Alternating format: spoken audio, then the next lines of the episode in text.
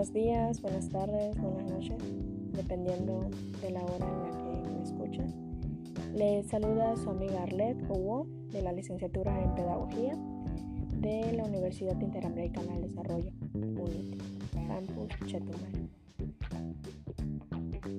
Y en esta noche vamos a tratar un tema bastante interesante que trata sobre la capacitación, actualización y profesionalización docente y o administrativa. Se sabe que en la actualidad la formación continua de los docentes es considerada de vital importancia debido a las transformaciones sociales y al impacto del desarrollo científico-tecnológico en todas las áreas del saber. Este proceso debe concebirse a partir de las actuales exigencias y condiciones de los entornos educativos ya que éstas conducen a nuevas miradas en la manera de concebirlo y organizarlo para lograr aprendizajes desarrolladores en cada uno de los participantes, ya que su adecuado tratamiento posibilita el despliegue de competencias que se traducen en un desempeño profesional pedagógico exitoso. La formación del personal docente como proceso continuo debe partir del contextualización y enfoque sistemático de las acciones que se proyectan. El aprendizaje colaborativo de los participantes y la multidimensionalidad de las acciones que se ejecutan para lograr un desarrollo coherente del docente a partir de los problemas y necesidades que se diagnostican. Teniendo en cuenta esas razones, ha crecido la preocupación por mejorar esta calidad de los procesos de formación continua de los docentes y así profesionalizar su desempeño y de esta forma mejorar lo que viene siendo la calidad de educación. Pero ahora, ¿por qué es importante esa formación docente? ¿Por qué es importante que estos docentes actualicen de manera que pueda haber una calidad de educación?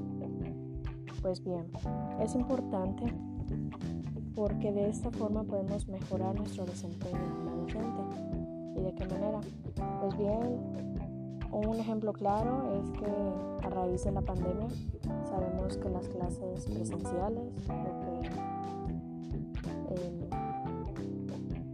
atrás eran libreta, lápiz, borrador, de no llevar teléfono a la escuela.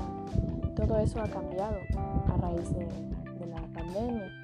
Ahora tomamos clases virtuales, usamos plataformas digitales, materiales pues, didácticos, que viene siendo esta, esta parte.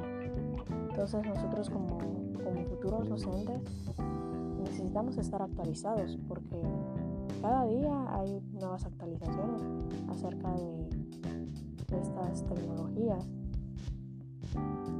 para que las nuevas generaciones puedan tener una base sólida